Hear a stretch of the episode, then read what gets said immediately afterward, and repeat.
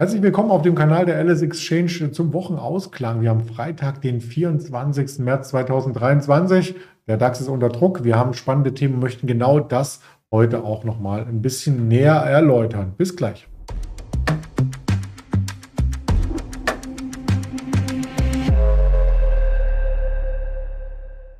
Mit wir ist gemeint unser Händler Björn aus Düsseldorf und meine Wenigkeit Andreas Bernstein und natürlich der Risikohinweis. Der darf nicht fehlen, denn all das, was wir darstellen, ist nur die objektive Darstellung der Fakten und keine Handelsempfehlung oder Anlageberatung. Dann nehmen wir gleich unseren Björn dazu. Hallo nach Düsseldorf. Hallo, Andreas. Ja, gestern gab es ja ein enges Hin und Her, Handeln vor allem nochmal hektisch geworden in der letzten Phase an der Wall Street. Trotzdem ist ein Plus übrig geblieben für einen Tag nach der FED-Sitzung, wo es mehrheitlich nach unten ging. War das doch ganz in Ordnung, oder? Ja, sieht so aus, wenn man einen Blick auf die Indizes wirft. Äh, da sieht man eigentlich durch die Bank leichte Kursgewinne. Nasdaq, die Techs waren ein bisschen fester als äh, die Werte, ähm, als der schwere Dow. Ähm, und der S&P. Ähm, aber äh, eigentlich hätte man zufrieden sein können. Was aber schon gestern Abend wohl auffällig war, war, dass äh, Banken, ähm, so Kundenbanken wie in erster Linie jetzt äh, auch die Deutsche Bank, die drüben gehandelt wird an der äh, NICE, ähm, dass die schon deutlich verloren hatte. Ähm, und das fiel den Händlern schon auf und man fragte sich auch schon, was ist da los? Ne? Und mhm. äh, wie wir heute Morgen das auch gesehen haben, es ging weiter. Also ja, wir, wir sehen ja das gerade. Jetzt. Wahnsinn. Wahnsinn, ne? Ich habe die Tops und Flops hier mal ins Bild gerückt. Äh, zwischenzeitlich waren es, glaube ich, sogar 14 Prozent bei der Deutschen Bank an einem einzelnen Tag. Ähm, ich persönlich habe das zumindest nicht in Erinnerung, dass es schon mal so einen Tag gab. Weiß ich jetzt nicht. Ich habe so auch noch 2008 gut in Erinnerung. Äh, ich glaube, da ging es auch in erster Linie noch um die Commerzbank. Da hatten wir auch deutliche Kursverluste. Ähm, bei der Deutschen Bank, man will ja jetzt nicht irgendwie noch die Gerüchteküche anheizen. Aber es äh, beunruhigt den Markt schon äh, extrem, ne? gerade in, dem ganzen Kontext, äh, was wir jetzt in den letzten zwei, drei Wochen in Amerika gesehen haben. Wir haben gesehen, wie schnell was bei der Credit Suisse dann gerettet werden musste. Ich glaube, davon ist die Deutsche Bank ganz, ganz, ganz weit entfernt. Aber die Verunsicherung ist halt groß. Und äh, man muss auch dran denken, äh, unter Umständen gibt es auch irgendwelche äh, Hedgefonds, die auf fallende Kurse setzen. Ne? Man sieht ja, der Nährboden für Hedgefonds ist gegeben. Äh, keiner hält mehr gegen, äh, dagegen in dem Markt, äh, in dem ganzen Umfeld. Und da reichen ein paar böse Gerüchte und die Achse stürzt dann ins Bodenlose. Ne? Und wir sehen es jetzt auch an den CSDs, an den CDS, genau, an den Credit Default Swaps. Also es ist eine Kreditausfallversicherung und äh, die ist jetzt bei der Deutschen Bank auch Richtung 2%, Richtung 200 Basispunkte gestiegen und das ist relativ viel. Im Vergleich hatten, wurde heute noch äh, veröffentlicht, äh, die UBS in, inklusive der Credit Suisse jetzt, die war unverändert bei 115 äh, Basispunkten und die Deutsche Bank läuft Richtung 200 Basispunkte und äh, das ist halt so ein Indikator, ähm, dass sich die ersten Anleger Gedanken machen. Und die Deutsche Bank ist halt weltweit vernetzt und ist eine, äh, ein riesen äh, Finanzinstitut weltweit. Mhm. Und auch charttechnisch ist das eine brisante Situation, denn wenn äh, der Bereich um 8 Euro bricht, dann haben wir nicht nur das neue Jahrestief hier fulminant erreicht, sondern auch ein Mehrjahrestief. Mehrjahrestief? Wenn die 8 Euro oder ich glaube 7,80 Euro äh, in dem Bereich ähm, weggenommen wird, dann sind wir auf dem Stand des Jahres 2020. Ja, genau. Okay, wir sind ja schon in 2023. Ja. Bei Jahrestief, äh, genau, kann man schon so bezeichnen. Da hast du vollkommen recht. Also das ist dann sicherlich jetzt auch noch eine Unterstützung, die im Auge behalten werden muss. Mhm. Und äh, ansonsten gehen wir dann halt äh, Richtung Corona-Tiefs. Aber wie gesagt, das kann jetzt auch schnell wieder sich in ruhigere Bahnen äh, äh, lenken lassen. Und dann heißt es im Nachhinein, ja, war eine gute Einstiegschance bei Kreditinstituten. Die verdienen ja jetzt auch ähm, äh, offensichtlich an den steigenden Zinsen und die Zinsmarge ist größer geworden. Also ich kenne auch ein paar Börsianer, die sagten, ach, das habe ich jetzt doch, hätte ich größer reingehen müssen, war ja abzusehen, dass äh, die Zinsen steigen und der Bund Future kam unter die Räder, hätte man doch bloß äh, ein paar Banken gekauft. Ne? Und äh, jetzt, Deutsche Bank war schon über 12 Euro und äh, Commerzbank war, glaube ich, auch schon Richtung 12 Euro. Ähm, und jetzt kriegt man sowas für 8 Euro, 8,50 Euro so in dem Bereich. Ne? Und Deutsche Bank war sogar vorhin schon unter 8 Euro.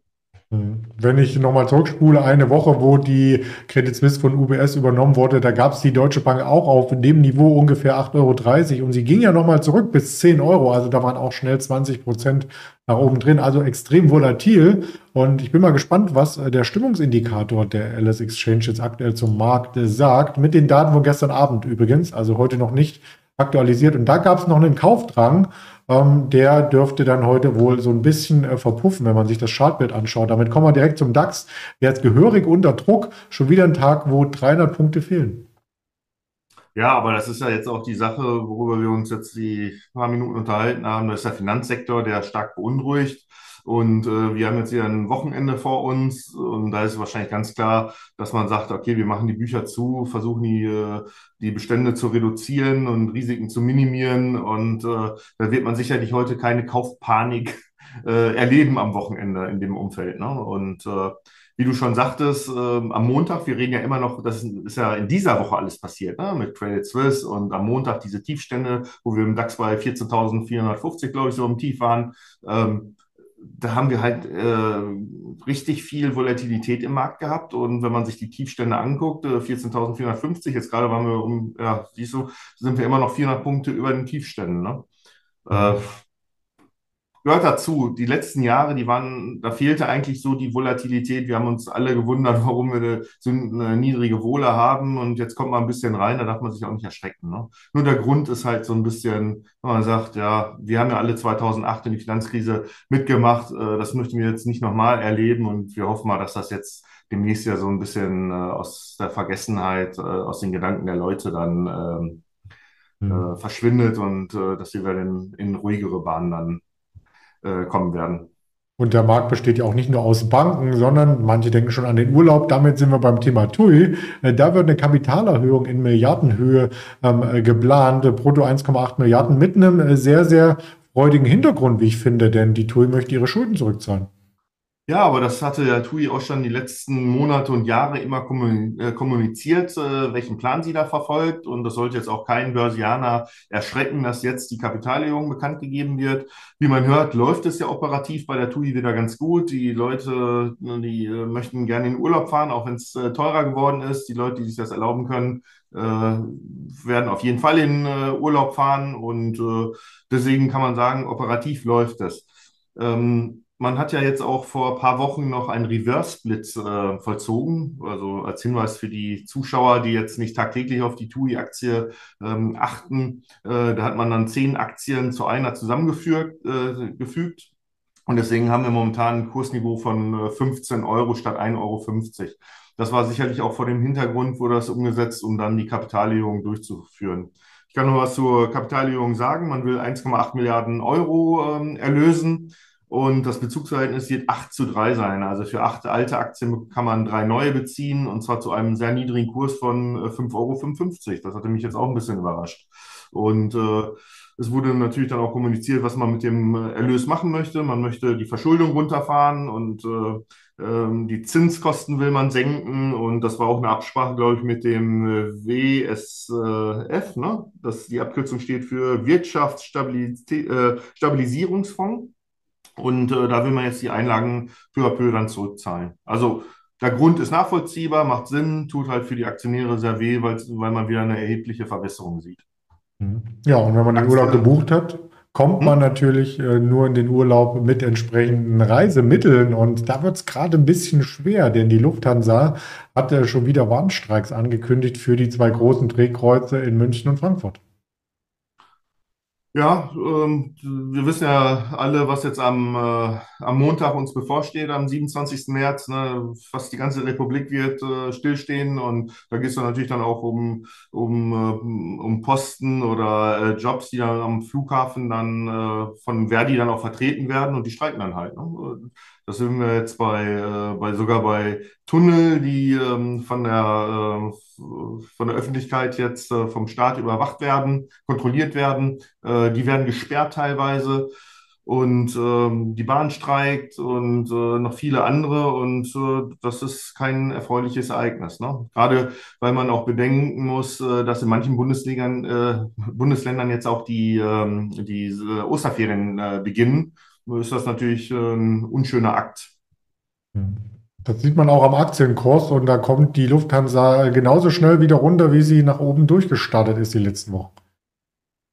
Ja, minus 4 Prozent, vorhin waren wir gleich schon mal minus 5 Prozent, aber man muss sich mal den Chart anschauen. Äh, wir sind ja richtig gut gelaufen. Äh, ich kann mich noch daran erinnern, als wir beide mal eine Sendung hatten, ich glaube, das ist jetzt mittlerweile zwei Jahre her, als sie ihre Großkapitalierung bekannt gegeben haben, äh, wegen Corona-Problemen. Da hätte ich ja nie gedacht, dass sie dann nochmal auf über 10 Euro hochlaufen werden, ne? dass sie dann nochmal irgendwie neue äh, Fünf-Jahreszustände oder so erleben werden. Ja, das haben wir aber gemacht. Äh, Lufthansa ist wieder da, die verdienen gutes Geld, äh, können die Preise auch anheben und äh, wenn man sich den Chart anguckt, der Markt war sicherlich auch heiß gelaufen und dass man dann in so einem Umfeld dann auch nochmal mal ein paar Prozent dann äh, verliert, das äh, sollte jetzt keinen beunruhigen.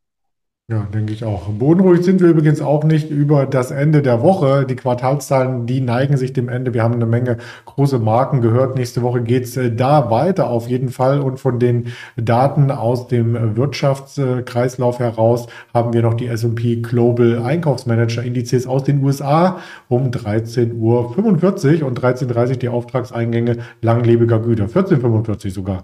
Genau. Und dann ist auch die Zeitverschiebung endlich durch mit USA. Wir stellen die Uhren auch auch am Wochenende um und dann sind wir wieder mit der Wall Street im gewohnten Gleichlauf. Ich bedanke mich für die vielen Infos äh, von dir, von der Alice Exchange und wünsche schon mal ein schönes Wochenende.